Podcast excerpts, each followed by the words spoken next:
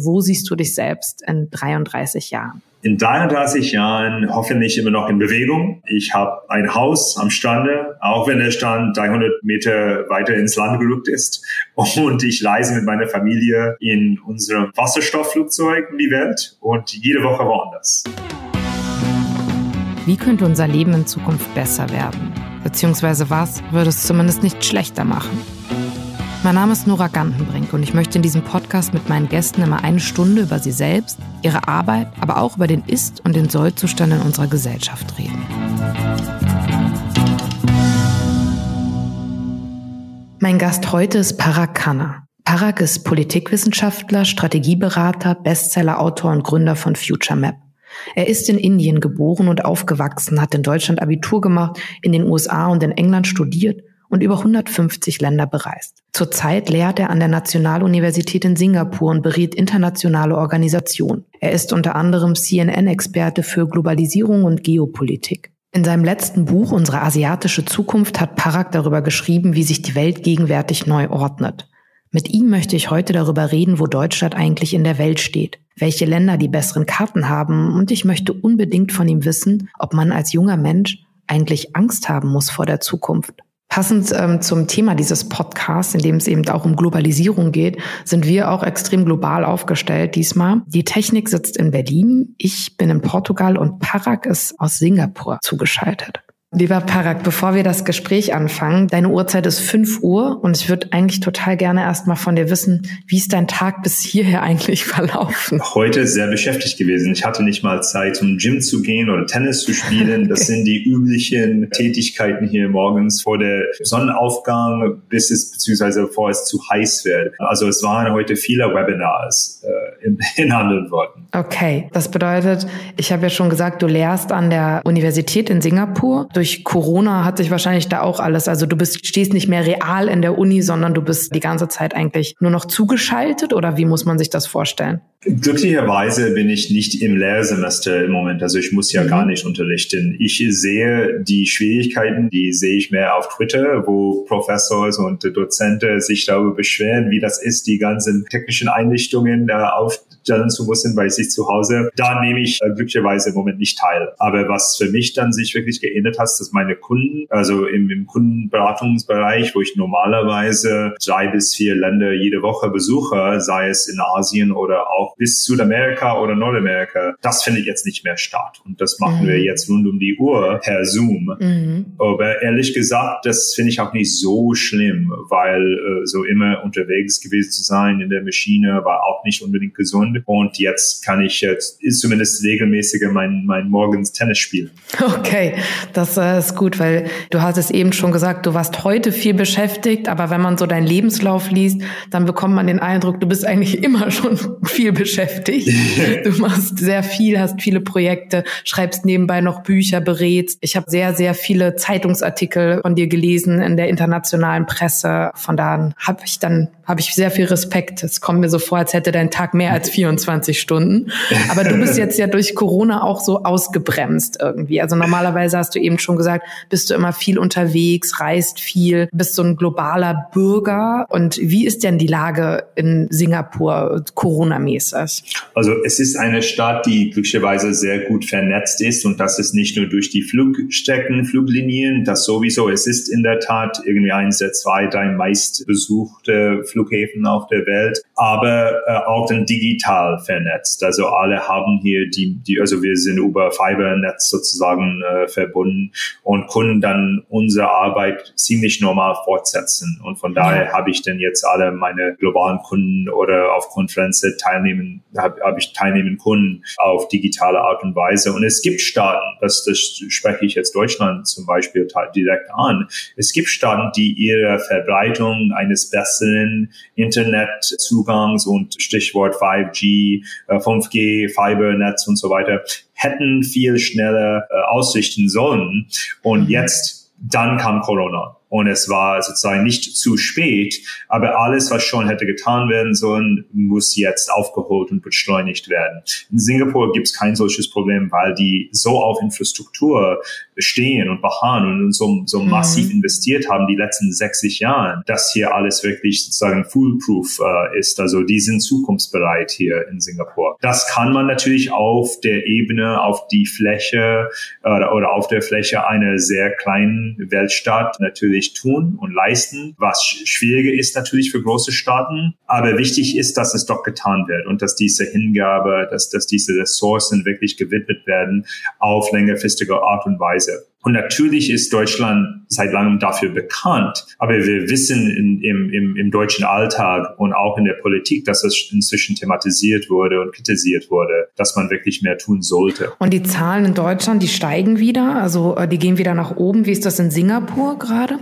Null. Äh, und das no. liegt teilweise okay. an der Erfahrung in asiatischen Staaten und Städten mit der SARS-Epidemie vor rund 18 Jahren. Und das ist noch sehr präsent im Gedächtnis hier, äh, vor allem in der Politik und in der Gesellschaft. Also wenn erzählt wird, dass man Masken tragen sollte, dann gibt es ja keine, keine Ausweiche sozusagen. Mhm. Und das hat natürlich dazu beigetragen. Also es gibt natürlich eine Solidaritätskultur. Mhm. Also individuell Individuelles gibt es natürlich in, in jedem reichen Staat auf der Welt. Stichwort Crazy Rich Asians. Davon gibt es auch viele. Aber wenn es darauf an, ankommt, eine Maske zu tragen, das tut man einfach ohne große Beschwerde. Und ich bin ein bisschen enttäuscht natürlich, dass es also, wenn es ein Land in Europa gibt, wo man glauben würde, die ertragen das, die verdauen das, die verkraften das und äh, auch wenn es auf die Dauer sein muss, nicht irgendwie im, im Tiergarten irgendwie rücksichtslos rumzulaufen, das, das taut man den Deutschen zu. Aber so lange das auszuhalten, haben die Deutschen das auch diesmal nicht, äh, leider. Nee, da, da mangelt es ihnen diesmal an Disziplin. Es mangelt ne? ein bisschen, das ja. Und deswegen, deswegen darf ich mich weiter beschweren, weil sonst wäre ich äh, äh, entweder diesen Monat oder nächsten Monat in Deutschland persönlich, also für verschiedene Anlässe. Die sind aber alle deswegen auch jetzt gestichen worden ähm, also und aufs okay. nächste Jahr verschoben. Sonst äh, wären wir doch vor Ort zusammen. Ja, das wäre schon natürlich noch viel schöner gewesen, wenn wir uns live gesehen hätten. Aber gut, wir sind jetzt in diesem neuen Zeitalter. Und Parag, bevor wir noch mehr ähm, über die Zukunft sprechen, wo du einfach Experte bist, also du hast, wie schon gesagt, Bücher geschrieben und beschäftigst dich eben sehr viel damit, wie sich die Welt in Zukunft verändert, in unterschiedlichen Bereichen, würde ich dich gerne noch eine Frage stellen, und zwar Corona. Damit hat jetzt ja nun mal erstmal niemand gerechnet. Hat das eigentlich das Virus deine Zukunftsprognosen dann komplett durcheinandergewirbelt? Also stand man so da und hat gedacht, oh nein, das, die ganzen Aufsätze muss ich jetzt neu schreiben? Oder wie war das? Ich war eins von denen und äh, also unter den, sei es Philosophen oder Intellektuellen oder Policy-Berater gibt es natürlich schon viele und viele von uns haben auch dann gleich im, im Februar sogar äh, Aufsätze veröffentlicht äh, mit dem, nach dem Motto, die Geschichte wird sich jetzt beschleunigen, nicht mhm. irgendwie bremsen, nicht zurückgesetzt werden, sondern wirklich beschleunigen. Ja. Und das jetzt, dass wir fast ein Jahr hier drin stecken, das hat sich so doch erwiesen, weil also der asiatische Wachstum, also das ist die zwar die einzige Region auf der Welt, was überhaupt wirtschaftlichen Wachstum ertragen wird im kommenden Jahr, vielleicht sogar zwei Jahren. Es hat noch sozusagen das Momentum, was man natürlich nicht mehr so in, in Europa spürt und auch nicht in den USA. Also das ist vielleicht ein Beleg, die allgemeine These sozusagen, die Geschichte sich beschleunigt wird. Und im technologischen Zusammenhang, interessanterweise, wenn man mit Technologiefirmen und Chefs redet, die sagen auch, wir haben jetzt Vorsprünge irgendwie geleistet in den letzten fünf Monate, die sonst fünf oder zehn Jahre gedauert hätten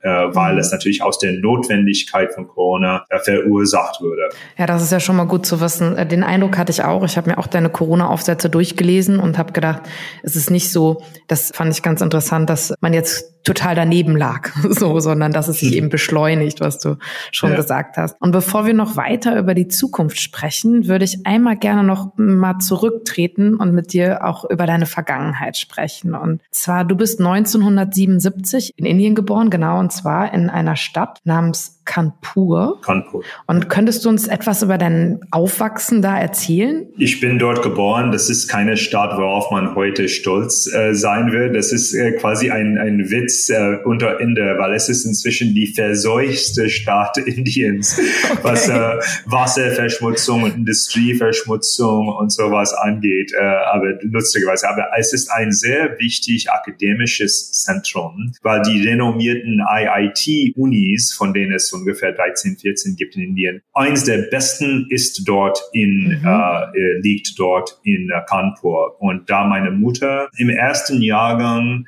dort äh, also Absolventen war, wo Frauen überhaupt mhm. aufgenommen worden sind, war sie dort Studentin. Ich bin deswegen dort geboren. Aber ich habe nicht viel Zeit dort verbracht. Wir waren schon am, also meine Familie war schon am Pendeln mhm. zwischen äh, Indien und den Vereinigten Arabischen Emiraten. Also ich bin mhm. deswegen auch dann zum Teil in Dubai beziehungsweise Abu Dhabi aufgewachsen, mhm. bis ich sieben Jahre alt war. Dann sind wir in die USA ja, äh, ausgewandert. Und kann man sagen, Parag, wenn du das jetzt so erzählst mit deiner Mutter, dass sie eben schon eine Frau war, die dann, oder einer der ersten in diesem Jahrgang, die dann dort studiert hat, waren deine Eltern auch schon sehr fortschrittlich? Die waren gesellschaftlich, also sozial sehr fortgeschritten, würde ich sagen. Mhm. Auch nach städtischen Maßstäben könnte man mhm. sagen. Die haben zum Beispiel eine Liebesehe gehabt, was dann mhm. nicht so häufig vorkam damals. Sie haben sich sozusagen kennengelernt, ohne dass es von den Eltern irgendwie äh, vermittelt wurde. Ja, dass die auch dann global sofort, dass die ins Ausland gereist sind. Mein Bruder ist zum Beispiel, der ist fünf Jahre älter als ich, der ist im Sudan geboren,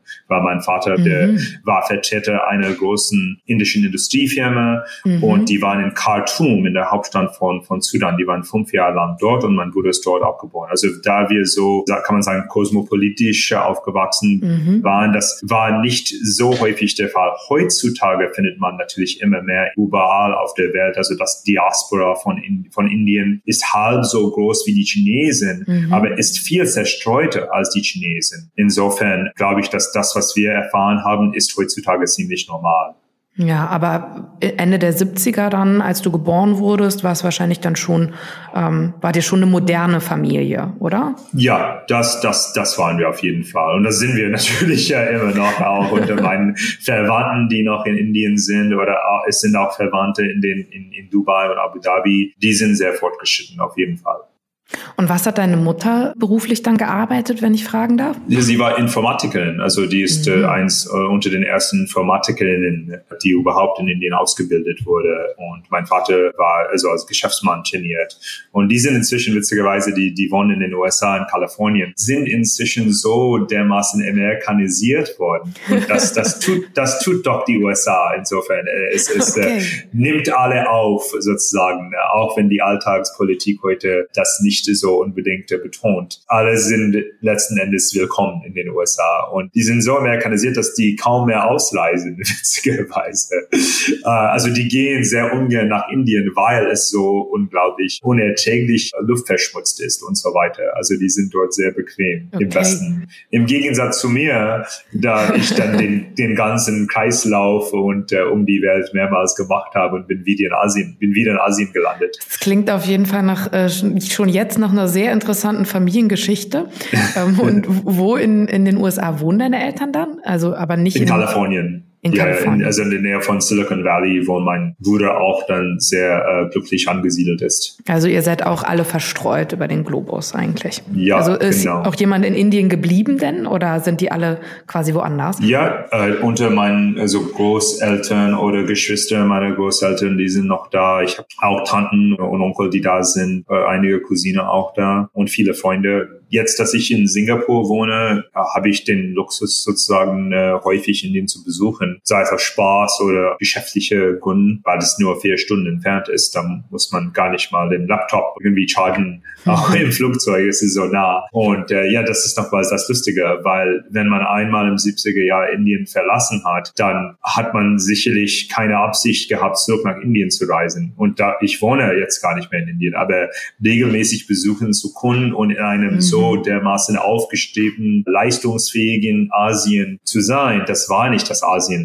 der 70er Jahre. Und äh, mhm. darüber berichte ich dann in dem letzten Buch, wie, wie, wie rasant das sich alles geändert hat, in, in nur in meinem kurzen Zeitlauf sozusagen. Aber ähm, durch dieses Umziehen mit den Eltern und so hast du dann ja auch eben schon sehr früh in deiner Kindheit immer andere Länder kennengelernt. Und würdest du sagen, also mich interessiert immer, wie man zu dem wurde, was man ist. Also warum hast du angefangen, dich für die Sachen zu interessieren auf den Feldern, wo du heute eben Experte bist? Also Geopolitik, du beschäftigst dich ja eben viel mit dem, was vor uns liegt und nicht was hinter uns liegt. Wie hat das angefangen, würdest du sagen? Ja, und da rückt sich Deutschland in die Geschichte ein, weil das okay. äh, für mich, das führt sich alles auf die Wende zu. Aha, ich okay. war ganz typisch amerikanische, in Anführungszeichen so indisch-amerikanische Schule mhm. im achten Jahrgang, in der achten Klasse in der USA und dann fiel die Mauer. Und meine Eltern sagten, Jungs, das müssen wir selbst irgendwie live miterfahren, miterleben irgendwie. Und da haben wir dann die, die Genehmigung bekommen von der Schule, einen früheren Weihnachtsurlaub zu machen. Und wir sind in der Tat nach Deutschland geflogen. Aber deine Familie wird mir immer sympathischer. Also. Ja, die sind, okay. deine Eltern sind wirklich cool. Ja. Und also eine neben, kleine Nebengeschichte. Mein Vater hatte im 60er Jahr sechs Monate an einem Geschäftsinstitut in Saarbrücken verbracht. Mhm. Und er kann immer noch, bis heute noch, paar Sätze Deutsch. Okay. Also überzeugend genug, dass man glaubt, dass er wirklich vor mehr als 50 Jahren zu alle kurzen auf eine sehr kurze Aufnahme in Deutschland gemacht hat. Also die Liebesaffäre sozusagen mit Deutschland beginnt schon vor meiner Geburt, mhm. kann man sagen. Aber diese, diese Auslast, also mit der Wende, diesen Urlaub in Berlin gemacht zu haben, auf die Mauer, das, was noch standen ist, äh, aufgeklettert zu sein, mit, mit zwölf also zwölf, ja, ja, zwölf Jahren. Ja. Das, das prägt mein Leben immer noch, würde ich sagen. Also alle Entscheidungen, alle Fachbereiche, die ich gewählt habe, alle Kurse, alles fühlt sich für mich interessanter, komischerweise als indische Amerikaner, fühlt sich alles auf die deutsche Wende zurück. War das quasi so ein Moment für dich, wo du da standest und gedacht hast, okay, jetzt verändert sich was komplett und das hat dich so interessiert? Es hat mich einfach an den Fachbereich Geopolitik angereizt, sagen. Mhm. Und das war alles für mich dann Geografie, Geschichte, internationale Beziehungen, mhm. Volkswirtschaft und so weiter. Ja. Und ich habe ehrlich gesagt, also Philosophie auch, aber wenn ich anders außer diesen geisteswissenschaftlichen Bereichen, alles anders habe ich dann erübrigt und äh, vernachlässigt. Es war und bleibt für mich morgens bis abends eine Besessenheit irgendwie mit Geopolitik. Und das heißt, also genau mit zwölf hast du dann eben den Mauerfall äh, miterlebt mit deinen Eltern in Deutschland, in Berlin und du hast dann sechs Jahre später eben in Deutschland auch Abitur gemacht. Das ist korrekt, Ja, das oder? war nur vier, fünf Jahre später. Dann kam ich ernsthaft sozusagen als Austauschschule mhm. über das parlamentarische Patenschaftsprogramm. Und das ist vom Bundestag unterstützt und gestiftet, so wie vom US-Kongress. Und wir sind eine Mannschaft sozusagen von 60 Amis gewesen und wir sind dann beliebig auf Gastfamilien in Deutschland verteilt gewesen. Und das war für mich auch dann damals eine ganz offensichtliche Entscheidung. Ich meine, ich hätte auch nach Spanien gehen können. Ich habe auch Spanisch mhm. gelernt in der Schule. Das lernt auch jeder Amerikaner irgendwie ein bisschen Spanisch im Unterricht. Aber das hat mir keinen so großen Spaß gemacht. Und wenn sich äh, irgendwie dieses Stipendium, äh, wenn ich äh, davon bewusst würde, würde, dann wusste ich sofort, ich muss nach Deutschland. Und äh, ja, dann war ich schon in, wieder, in, wieder in die Maschine eingestiegen. wieder eingestiegen, okay. Und wie hast du damals dann als äh, jemand, der in Indien geboren ist, ja gut, du warst dann schon auch vorher da, hast du jetzt gerade schon erzählt, aber wie hast du Deutschland in dieser Austauschzeit dann erlebt? Ja, also interessanterweise nicht als Inder. Ich bin dann inzwischen kurz vor der, dem Abflug bin ich US-Staatsbürger geworden. Hast du eben schon gesagt, du warst sehr amerikanisiert. Ja, das, ja. Mhm. ja, das haben wir sozusagen äh, verdient, mhm. sozusagen nach, nach äh, acht, neun Jahren in den USA. Aber als Inder bin ich interessanterweise auch nicht wahrgenommen, weil ich meistens als Türke angeschaut wurde. Weil damals so, okay. haben die Deutschen nicht so gut zwischen Türken und Inder unterscheiden können. ja. okay. Und es war einerseits lustig, weil natürlich, also, ja, also viele Europäer haben auch nicht so gewusst, wie vielfältig die USA auch sind. Natürlich mhm. weiß man, dass es viele Schwarzen gibt und Lateinamerikaner, aber nicht, dass es so viele Inder sind und dass es äh, inzwischen zwei, drei Millionen indisch-Amerikaner sind. Mhm. Und, und wenn man natürlich als ich im Gymnasium in Deutschland als amerikanische Austauschschule angekündigt wurde sozusagen, hat man natürlich jemand anders sozusagen äh, erwartet. Okay. Aber wie gesagt, damals war es schon ganz normal, als Asiate in den USA aufzuwachsen. Aber bis heute gibt es ungefähr Heute rechne ich, dass es nur halb so viele Asiaten sind in ganz Europa mit zweimal so viel Bevölkerung, mhm. als es in den USA gibt. Also sagen wir es einfach so, im Mitte 90er Jahre war ich in Schleswig-Holstein nach den Maßstäben äh, von Schleswig-Holstein war ich auf jeden Fall ein, ein exotischer Besucher. Okay. Ja. Auf jeden Fall auch lustig. Okay. Und das heißt, dann hast du Deutschland wieder nach dem Abitur verlassen. Ja. Und wohin bist du dann gegangen? An die Universität? Dann ist, ja, genau. Ja, okay. Zurück auf die Uni in den USA. Mhm. Und äh, habe ich dann, also vier Jahre ist dann normale Uni-Zeit in den USA, aber den dritten Jahrgang darf man äh, im Ausland äh, verbringen. Und ich habe den Austausch nochmals in Deutschland gemacht an der Freien Uni Berlin, mhm. am Otto Suhr Institut, falls es dir was sagt, mhm. also linksradikales Zentrum okay. Deutsche Akademie. Und äh, es war sowieso ein Streikjahr, interessanterweise. Also damals im 90er Jahr gab es alle paar Jahre gab es riesen Studentenstreik wegen Studiengebühren und so weiter. Und das Semester, eins der zwei Semester ist ganz ausgefallen. Und ich musste über E-Mail, und das ist ungefähr um die Zeit, wo E-Mail überhaupt erst gegründet worden ist, okay. musste ich dann mit den Dekanen meiner Uni in den USA verhandeln, dass ich überhaupt in, in Deutschland bleiben darf. Mhm. Die haben dann viele Army-Studenten, die im Ausland waren, in dem Jahr zurückgerufen, also äh, nach Hause geholt sozusagen, wegen, wegen der Streiks, bundesweit. Ich bin aber geblieben, weil ich, weil ich das also über diese Verhandlung, dass ich keine Prüfungen irgendwie bestehen muss und weil die sind sowieso ausgefahren. Ich habe dann nur Hausarbeiter geschrieben und dafür meine Scheine bekommen. Ich durfte also bleiben und es war natürlich so eine geile Zeit. Frühling in Berlin, Love Parade und so weiter und ich hätte das alles versäumt, wenn ich so gegangen wäre. Aber das spricht alles, es gibt einen, einen tiefen, vielleicht tiefere Einsicht und das, das, das spricht dafür, sei es die Wende oder mein Schuljahr oder das Unijahr. Mhm. Seit 30 Jahren besuche ich Deutschland und es gibt wirklich kein anderes Land auf der Welt, wo ich sagen kann, dass ich keine einzig schlechte Erfahrung gemacht habe. Wirklich, also seit der Wende hat sich meine, also mein Vater hatte sozusagen diese Liebesaffäre zu Deutschland, also meine beginnt äh, mit der Wende und gedeiht immer noch sozusagen, weil es ist immer für mich so was Tolles und es ist so ein seltsam, besonderes, gutes Gefühl, einfach in Deutschland zu besuchen und, und teilweise, es kommt darauf an, unter welcher Gemeinschaft, aber wirklich als, als Ehrendeutsche irgendwie, äh, irgendwie äh, wahrgenommen zu werden von Freunden. Okay ja, also von, von Freunden, Politikern, was heißt ich, aber alle heißen mich wirklich immer sehr, sehr gerne willkommen. Wir sind wirklich super gerne in Deutschland. Ja, ich hoffe, also es, es klingt natürlich erstmal alles großartig, auch die Zeit, von der du erzählst. Ich bin leider zu jung dafür, aber das ist ja immer auch das Berlin, von dem alle schwärmen und du warst ähm, ja, live mit dabei. Es klingt auf jeden Fall so, als ob du alles richtig gemacht hast, ob du oft da warst, wo es gerade einfach auch interessant war. Das erklärt wahrscheinlich jetzt auch, warum du äh, jetzt in Asien bist. Aber was mich äh, noch interessieren würde, ist, wenn du gerade schon drüber sprichst, dass deine Freunde dich so als Ehrendeutschen auch sehen, wie, wenn dich jemand fragt, sagst du dann, ich bin Amerikaner, in Indien geboren oder wie beschreibst du dich dann selber? Ja, das kommt davon. Meistens werde ich als irgendwas beschrieben und dann muss ich darauf reagieren und so, okay. antworten. Also Weltbürger kommt ja sehr häufig vor, auch wenn das teilweise ein bisschen Klischee wirkt. Aber mhm. ja, also wenn das für irgend, irgendjemand gilt, dann vielleicht doch äh, für mich. Aber ja, Amerikaner ist man immer irgendwie, wenn man einmal Amerikaner gewesen ist. Aber ich fühle mich auch, weil ich bin gebürtiger Inder, aber ich fühle mich zu Hause in vielen Städten und Staaten. Berliner bin ich auf jeden Fall. auch meine Kinder sagen, ich bin Berliner, weil wir auch vor drei Jahren wieder in Berlin waren und meine Kinder waren auf der Schule in Berlin, haben mir jetzt die ganze Mauergeschichte und alles mhm. gelernt und die sagen auch, ich bin Berliner.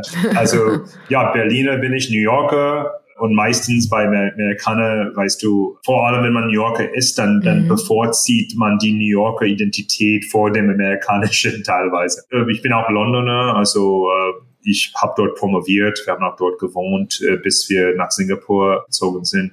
Ich bin inzwischen singapurianischer Staatsbürger übrigens. Also mhm. insofern bin ich hier auch, auch dann natürlich ich. Solche Treue würde man nicht von einem willkürlichen Weltbürger erwarten, aber dieses Land hat schon was drauf und wir fühlen uns hier sehr wohl. Jetzt mache ich einen ganz harten Schnitt, Parag. Jetzt frage ich dich was ganz anderes, total Profanes. Und zwar, du hattest ja schon eingangs gesagt, dass du gerne Tennis spielst, ja? Der Tat. Ich würde gern von dir wissen, wer ist für dich der großartigste Tennisspieler aller Zeiten? Oder Tennisspielerin natürlich auch. Du weißt, das ist inzwischen eine sehr kontroverse Frage, ja. weil äh, Rafa Nadal hat gerade sein 20. Grand Slam Turnier gewonnen. Ja. Ich stehe noch für Federer, okay. der verkörpert die Errungenschaft von Pete Sampras mit einhändiger Rückhand und so weiter und sehr fließend spielen und sehr ans Netz kommen und so weiter. Also ich bin großer Federer-Fan, muss ich sagen. Okay. Und verbleibe auch immer noch, ja. Okay, weil ich finde, das sagt ja auch immer was über einen Menschen aus. Also, ja, ja, das, das schon.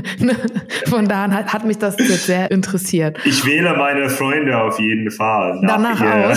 So, okay. Athletische Treue, ja. Keine Nadal-Freunde sind bei mir zu Hause willkommen. Okay. Dann habe ich noch eine Frage, die in dieselbe Richtung geht. Was ist denn dein Lieblingsfußballverein? Ja, das ist bei uns FC Barcelona. Mein Sohn spielt sogar für den Kinderverein so, von okay. FC Barcelona. Hier, die sind so wahnsinnig global vertreten. Die haben in jeder großen Stadt auf der Welt Teams und Mannschaften und Coaches. Das sind echte Spanier. Okay. Die wohnen in Afrika und Asien, asienweit. Und die sind dort trainiert worden in Barcelona. Und dann bringen diese Praxis und Philosophie in die Kindermannschaften weltweit. Ja. Okay. Also bei uns darf man nur Lionel Messi Fan, was Fußball angeht.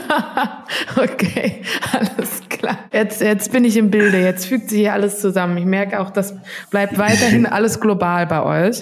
ja. Ich hoffe, ich darf dich das fragen. Also stimmt es, dass du Barack Obama als außenpolitischer Berater beraten hast? Ja, ja. Das habe ich irgendwo gelesen. Eins von drei oder vierhundert. Nicht zu enttäuschen, aber Beratungsstab äh, besteht aus wirklich paar hunderte Leute. Aber eins von denen war ich auf jeden Fall, ja, für die 2008-Kampagne. Ich finde auch, wenn man einer von 400 war, klingt, finde ich, klingt das sehr beeindruckend. Ja.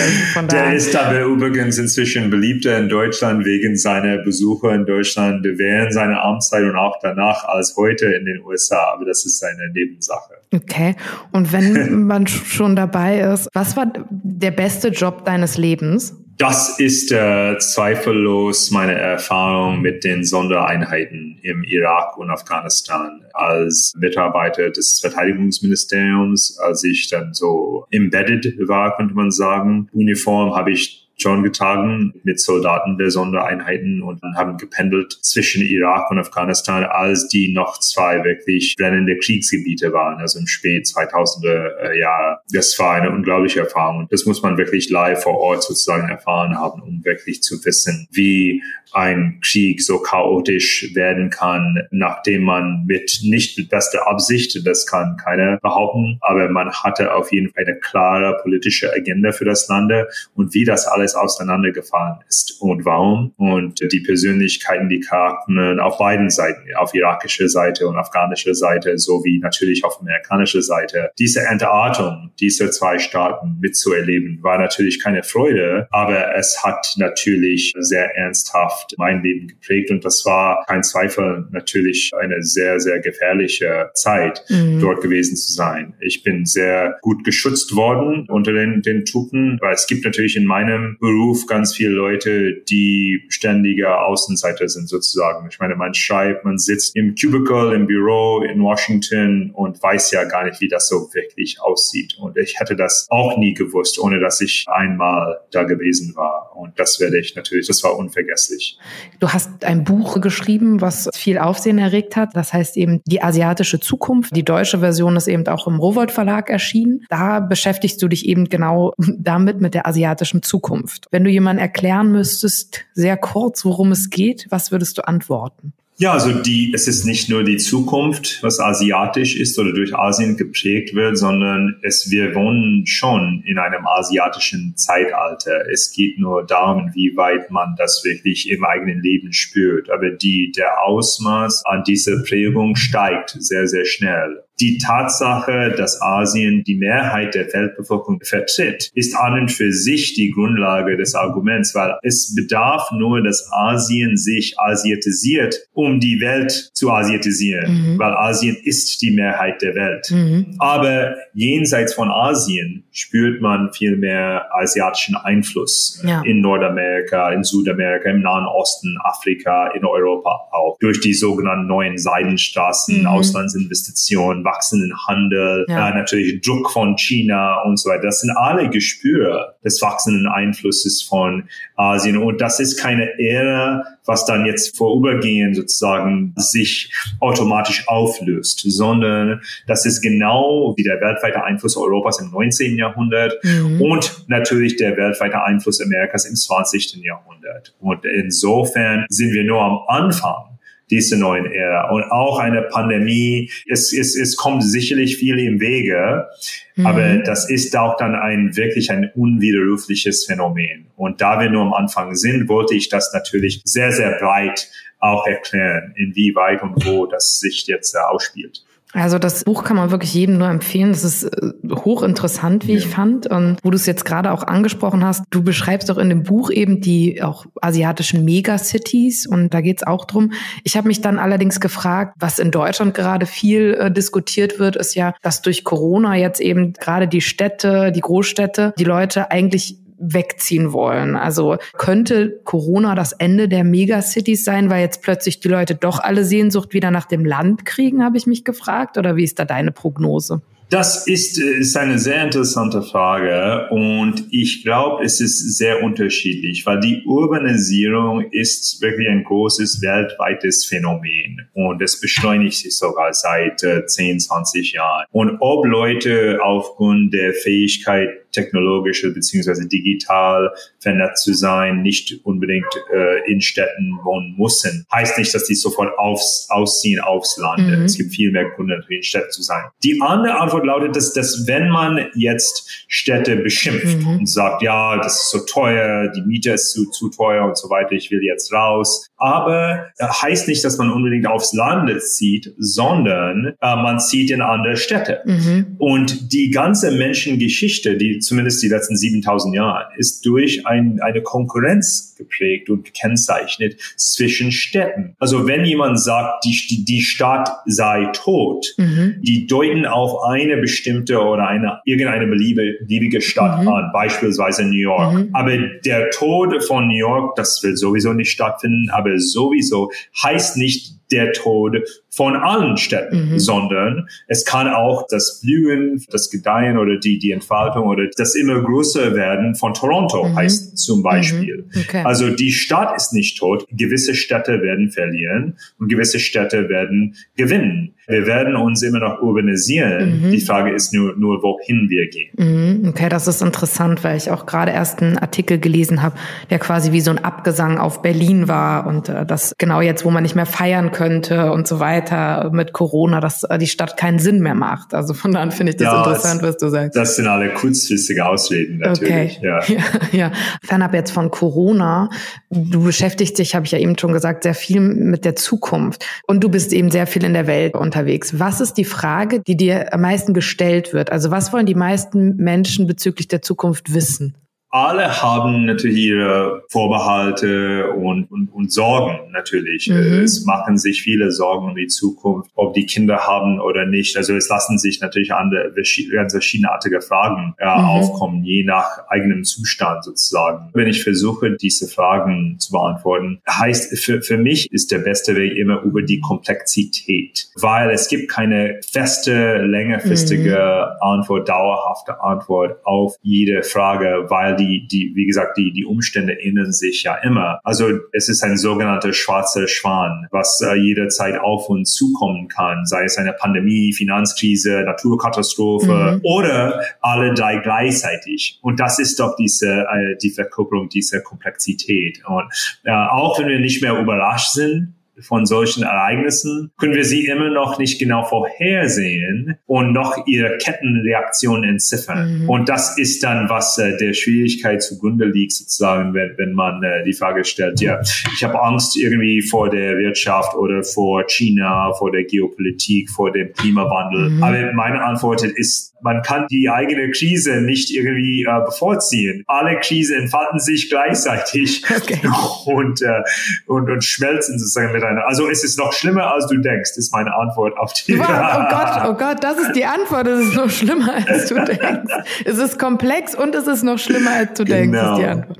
Aber wenn dich jetzt junge Menschen fragen, also mal angenommen Studenten, und die fragen dich, muss ich dann eigentlich Angst vor der Zukunft haben, weil jetzt ist die Überschuldung groß wegen Corona Corona. Weil in manchen Ländern ist es eben so, dass viele nicht wissen, ob sie einen Arbeitsplatz finden und so. Würdest du sagen, ja, man muss Angst vor der Zukunft haben oder würdest du Nein sagen? Also, also je nachdem würde ich sagen, man fragt sich und ich glaube, man will wissen, wo man sicher sein kann, sozusagen. Das ist immer so, weil es kommt letzten Endes auf dich an, sozusagen, auf das Individuum vor allem bei, bei jungen Menschen. Wo wollen die eigentlich äh, wohnen? Wo fühlen die sich sicher? Die Antwort ist auch individuell. Muss man bei seinen Eltern bleiben und nicht weit entfernt?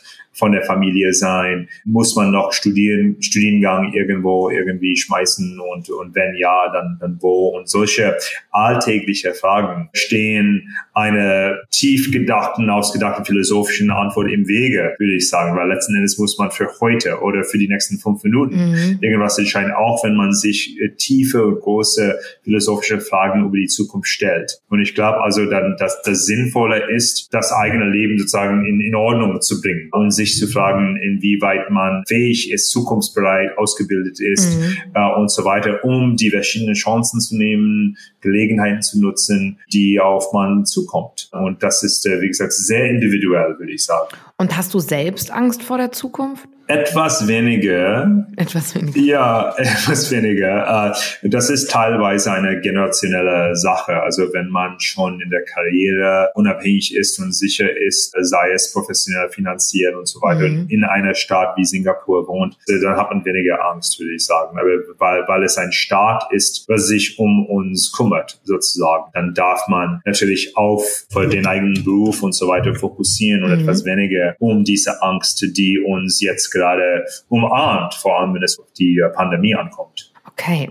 Es gab einen Spiegeltitel letztens zur, zum Thema Zukunft auch und da wurden aus der Corona-Pandemie verschiedene Thesen abgeleitet, also wie wir in Zukunft leben werden und so weiter. Und eine war, dass gesagt wird, was du auch schon bestätigt hast, eigentlich, dass Corona die digitale Revolution beschleunigen wird. Also, dass es eben wichtiger ist, dass die digitalen Voraussetzungen gegeben sind. Und das andere war, dass gesagt wurde, dass es auch sein könnte, dass es Menschen wieder in so ein neues Biedermeier bringt. Also dass Leute wieder sich nicht so wie vorher so global viel reisen, da und da verteilt leben, sondern aufs Land ziehen, eher eigenes Essen anbauen, also so wie früher eigentlich eher so sich auf die Familie zurückbesinnen. Hältst du das für eine Prognose, die eintreffen könnte? Ich weiß nicht, ob das wirklich so eine Hypothese ist oder ein Ansatz, eher ein Szenario. Beispielsweise, wenn mich gefragt wird, also wie gesagt, wo sind die sicheren Regionen, wo ist die stabile Politik. Es gibt verschiedene Antworten auf die Fragen, je nach, könnte man sagen, Perspektive, ob man sich durch die Linse von Klimawandel eine gewisse Geografie anschaut oder durch die soziale Perspektive, mhm. beispielsweise Toleranz für Ausländer, Ausländerfreundlichkeit mhm. und so weiter. Und es ist diese Mischung oder man sucht natürlich eine, eine bessere oder eine perfekte Mischung dieser Kriterien oder Faktoren. Und viele sagen, ja, USA gehe ich beispielsweise nie wieder wegen Trump und so weiter. Mhm. Aber aus der Sicht von Klimawandel und Nat Naturressourcen und so weiter haben die USA eine sehr sichere Lage. Also ganz Nordamerika im Allgemeinen würde man sagen, mhm. ist ziemlich äh, sicher. Es ist eine widerstandsfähige Region, könnte man wissenschaftlich ausdrücken. Das gleiche gilt für Nordeuropa. Ich ehrlich gesagt aber dann zurück auf das Thema Stadt versus Land sozusagen zu kommen. Mhm. Ich denke vielmehr immer noch in Städten, weil mhm. ich glaube, dass Städte gesagt, sind zum ja. großen Teil diese mhm. Inseln von Stabilität. Und es mhm. gibt auch Staaten, die nur die eine gute Stadt haben, wo man wohlfühlen konnte. Und es gibt einen riesen Abstand und äh, natürlich den Unterschied im Leben, der Lebensqualität zwischen der Hauptstadt mhm. und dem ganzen Rest des Landes. Und ich glaube, wie gesagt, auch wenn wir tausend Jahre zurückgehen, es ist vielmehr eine Frage der Lebbarkeit einer Stadt und nicht irgendwie über einen ganzen Staat zu verallgemeinern. Das gilt teilweise, es gibt nur wenig Länder wie Deutschland, wo man sagen kann, es gibt eine hohe Basis vom Lebensstandard, wo der Durchschnittsbürger sozusagen ein gutes Leben führt. Viele Länder, auch entwickelte Länder wie die USA zum Beispiel, sind wahnsinnig ungleich. Ähm, insofern mhm. ist es wichtiger, über Städte zu reden, als äh, über, über Staaten, finde ich. Also über Stadt und Land, du hast da eine andere yeah. mh, Kriterien. Ja, okay, das habe ich verstanden. Wie ist es so für dich, Parag? Du wirst bestimmt immer so ganz viel gefragt von Menschen und eigentlich wollen die alle einfache Antworten. Aber du hast ja schon gesagt, die gibt es eigentlich gar nicht. Also alle wollen ja. einfacher, aber es ist immer komplex. Kann man, kann man das so sagen? Ja, also je nach Frage habe ich hoffentlich in der Regel mehr äh, zu sagen, als nur die Welt ist komplex und äh, schnall dich an. nein, nein, das, nein, nein, das auf jeden Fall, das ja. auf jeden Fall. Aber ich stelle mir das so vor, wenn man so wie du so ein renommierter Wissenschaftler ist und dann kommen immer die Leute mit Fragen und man muss immer ausholen. Aber eigentlich ja. wollen die nur so ganz knapp eine Antwort. Ne? So, ah, ja. so ist es halt nicht nicht. ich bin also zumindest in englischer Sprache kann ich ziemlich schnell eine Redewendung erfinden zur Not äh, für, ah, okay. für solche schnell irgendwie Schnellreaktionen. Aber wenn man ja, wenn man nur eine kurze Antwort haben will, dann heißt es äh, dann it's complex ist gar nicht so schlimm. äh, und es, es stimmt auch sogar, was wichtig ist. Aber gut, was ich finde, ist, man nimmt sich immer mehr die Zeit und das mhm. ist auch wichtig und das ist vielleicht eine Gegenreaktion gegen die Technologie oder überhaupt das zu beschäftigt sein, könnte man sagen. Und vielleicht mit der Pandemie und man will mehr Zeit damit verbringen, sich zu verbessern, Skills, eine Nebentätigkeit, Nebenberuf mhm. irgendwie zu lernen. Das ist auch das Merkmal, könnte man sagen, einer gesunden Gesellschaft, dass man die Zeit hat überhaupt und dass es auch dann vom Staat gefördert oder unterstützt wird, sich dann weiter ausbilden zu können. Mhm. Vor allem, wenn wir immer länger leben werden, dann ist es auch sehr notwendig, dass man immer dabei ist, relevant bleiben zu können. Mhm. Eine Frage hätte ich noch, die mich wirklich auch total persönlich interessiert.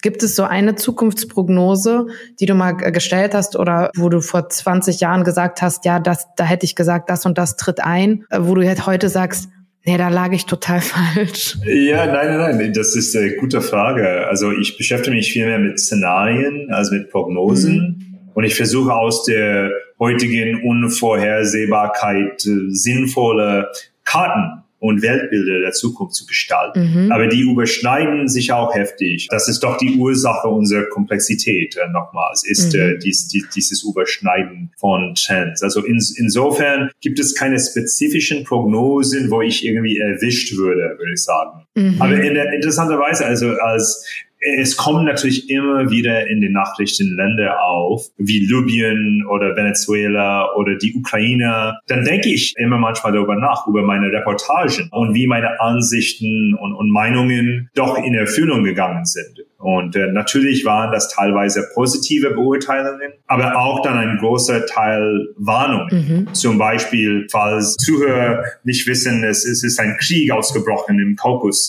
äh, im Kaukusgebiet neulich. Und vor 15, 16 Jahren war ich zum ersten Mal da unter, unterwegs und ich habe geschrieben, es gibt keine sogenannten eingefrorene Konflikte. Die nennen sich so in der, in der Wissenschaft, gefrorene Konflikte. Okay. Als ob man die irgendwie vernachlässigen kann, weil die sind immer am Kochen und die stehen immer kurz davor zu explodieren. Und das kann immer wohl stattfinden, bis man die Konflikte gelöst hat. Also ich habe mich immer auch dann teilweise mit diesen sogenannten gefrorenen Konflikten auseinandergesetzt, weil ich habe die immer für wichtig gehalten. Und deswegen, es ist nicht, dass ich, wie gesagt, eine falsche Prognose gemacht habe, sondern ich bin sehr häufig in Ländern gewesen, die als ich da war, die sind nicht für wichtig gehalten. Und heute sind die sehr wichtig, okay. weil man nicht genau aufgepasst hat. Okay, die man eigentlich vernachlässigt hat vielleicht. Genau. Ja, und das muss man nämlich vielleicht auch noch erklären. Das habe ich auch nicht gut gemacht, wo man gerade über Fehler redet.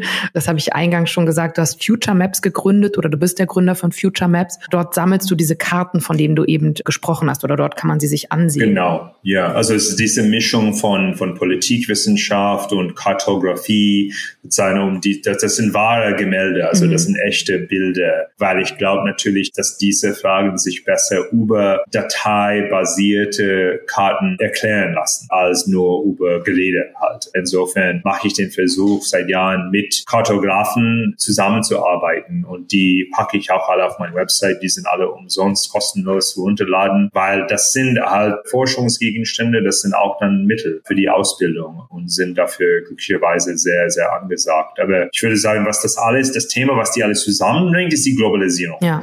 Also mein Fachbereich ist Globalisierung. Keiner darf heute Globalisierung als Hauptfach nehmen, aber Globalisierung ist die Kernfrage, ist der Hauptgegenstand, ist auch die heißeste Debatte heute, es handelt sich um die Zukunft von Globalisierung.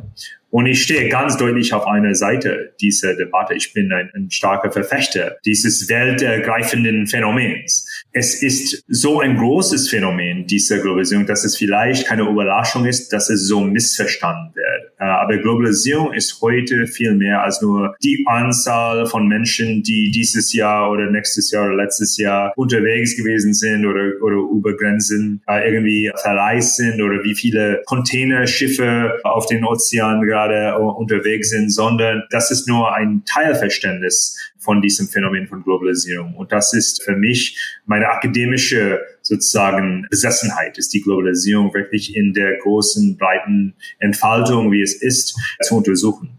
Und ich frage jetzt nochmal nach, auch vielleicht, weil ich das nicht dann verstehe, aber Corona bremst doch die Globalisierung gerade, oder nicht? Corona bremst gewisse Teile oder Eigenschaften oder Maßstäbe von der Globalisierung. Mhm. Beziehungsweise gibt es natürlich so gut wie keine Auslandsmigration. Aber es gibt Finanzflüsse, also finanzielle Kapitalflüsse in riesem Ausmaß. Beispielsweise gerade Mitte in dieser Corona-Krise eröffnet China ihre Kapitalmärkte. Das heißt nicht Millionen oder Milliarden, sondern Billionen Dollars und Euro fließen langsam in China rein.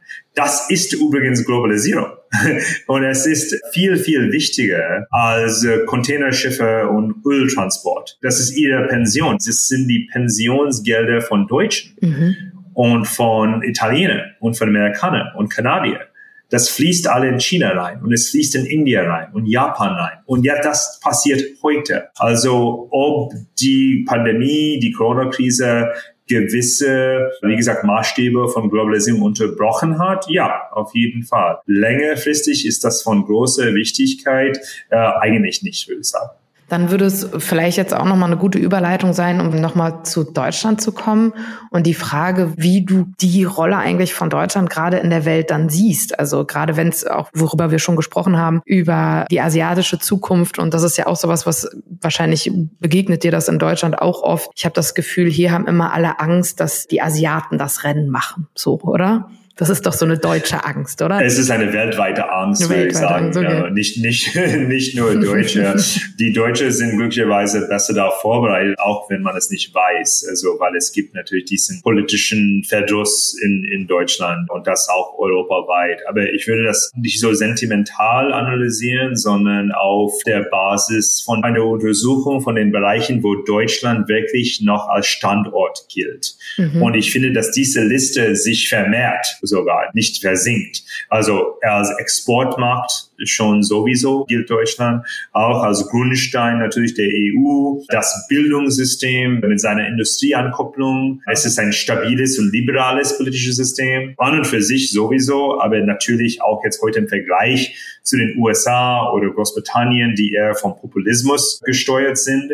Also Deutschland hat doch viele Tügen, würde ich sagen, und wird auch dann immer mehr dafür anerkannt. Also nicht, dass Deutschland nichts Falsches tun, tun kann in diesem Jahrhundert, aber der Staat Staat verkörpert eine stärkere Zukunftsbereitschaft als fast alle anderen Großstaaten auf der Welt. Man kann unter Demokratie in Deutschland und dessen Erfolg vielleicht nur mit Japan vergleichen. Das beruhigt mich jetzt aber auf jeden Fall schon mal. Und, und übrigens nochmal auf das Thema Städte und Staaten und so. Mhm. Es ist sehr wichtig, weil natürlich es gibt kleine Staaten wie Estland oder Singapur, die ständig in Sachen Technik diesen einen Vorsprung leisten. Aber das ist viel schwieriger für einen großen Staat wie Deutschland. Also deswegen, wie gesagt, ich behaupte eigentlich seit Jahren, dass äh, obwohl China sich immer mit Amerika vergleicht, China will ein großes Deutschland sein. China will ein großes Deutschland sein. Da muss ich mal kurz äh, drüber nachdenken. Ja, also ja, wie okay. gesagt, Industriestandort, Exportmacht, äh, sehr fortgeschritten auf technologischer Ebene, mhm. Wohlfahrt staatlich mit weniger Ungleichheit. Auch,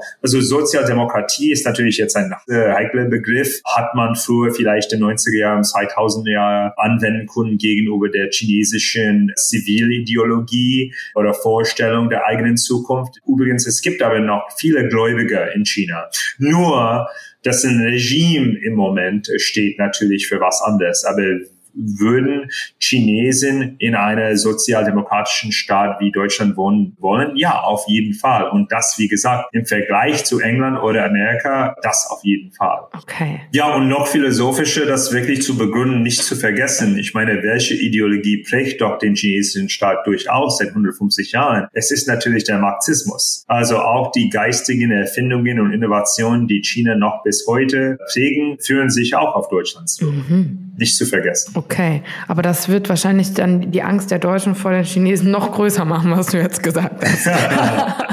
also China, wenn China einen Staat als Vorbild nimmt, mhm. heißt es auch, dass China mit der Industrie dieses Landes konkurrieren will. Man will, ja, China genau. will die Industrie dieses Landes kaufen. Mhm. Also deswegen gibt es die Robotikfirmen, Technologiefirmen, auch dann Mittelstandsfirmen, die auch dann hochtechnologisch fortgeschritten sind. Die, die stehen auch dann alle im Auge sozusagen. Okay, aber das bedeutet, du kannst mich nicht ganz beruhigen, aber ein bisschen. Vielleicht kann man das so sagen. Parag, jemand wie du, der so viel von der Welt gesehen hat, gibt's für den trotzdem noch so irgendwas wie so ein Sehnsuchtsort, wo er sich sieht irgendwie? Ich bin zurzeit, kann man sagen, im tropischen Inselparadies von Singapur. Und was schön ist an der Stadt, ist, ist eine Mischung von einer Weltstadt, die auch dann am Stande liegt. Das ist die perfekte Mischung von Tugenden in einer Stadt. Aber für mich irgendwo sieben Jahre lang zu wohnen, das kommt wie eine Ewigkeit vor. Insofern, obwohl ich hier hingehöre, könnte man sagen, aus philosophischer Sicht, aber ich, ich ziehe auch natürlich sehr gerne weiter, äh, auch wenn das hin und her ziehen bedeutet. Wie gesagt, in Dubai fühle ich mich sehr gerne zu Hause, sehr wohl. Berlin, New York, London, Zürich in all diesen Städten. Also deswegen am liebsten im Wasserstoffflugzeug einfach mal pendeln und jede Woche eine dieser Städte besuchen. Und dort, wo wir Freunde und Familie haben, gilt für mich als Heimat. Kannst du fliegen, Parag? Nein, ich kann nicht fliegen. Ah, das, das, das kann man ja dann auch vielleicht noch machen, wenn du irgendwann mal Zeit dafür hast. Ne? Dann habe ich keine Zeit, Bücher zu schreiben. Die ganzen Bücher werden im Flugzeug geschrieben. Und das, das geht auch nicht.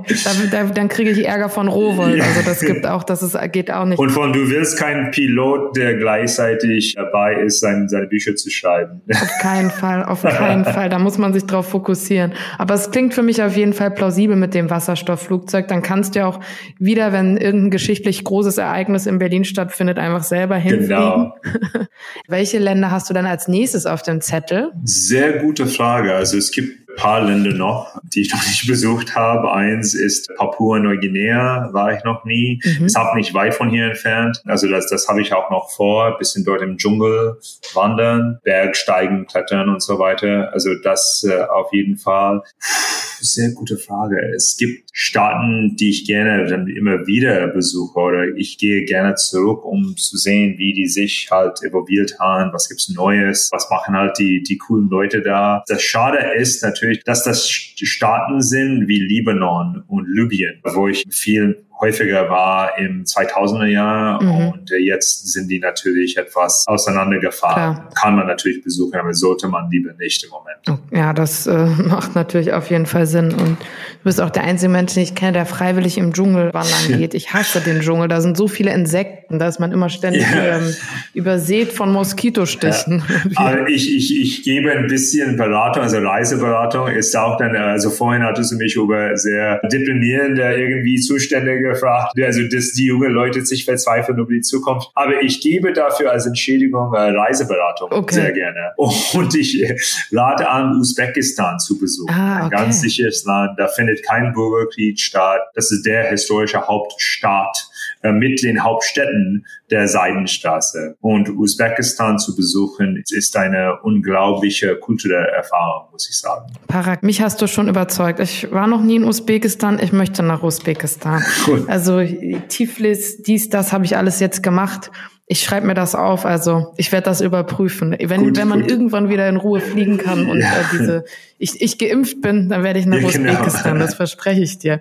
Park, ich danke dir für dieses super spannende äh, Gespräch. Ich fand es wirklich total bereichernd. Äh, wir konnten jetzt natürlich aber du hast es schon gesagt, die Welt ist komplex und äh, Fragen und Antworten auch nicht alles in der Gänze besprechen, wie man es hätte gerne machen oder machen können. Aber dafür gibt's ja deine Bücher, die kann, die kann man ja kaufen und lesen und ähm, so viel darf ich immerhin schon verraten. Also das ist noch auch sehr geheim, aber es wird auch noch ein neues Buch bei Ruwold geben. Darauf freue ich mich auch schon sehr. Und ich danke dir auf jeden Fall, dass du dich den Fragen gestellt hast und dass wir so viel über deine Person erfahren durften und dass du dir die Zeit dafür genommen hast. Vielen herzlichen Dank. Hm, ebenfalls nochmal. Vielen Dank.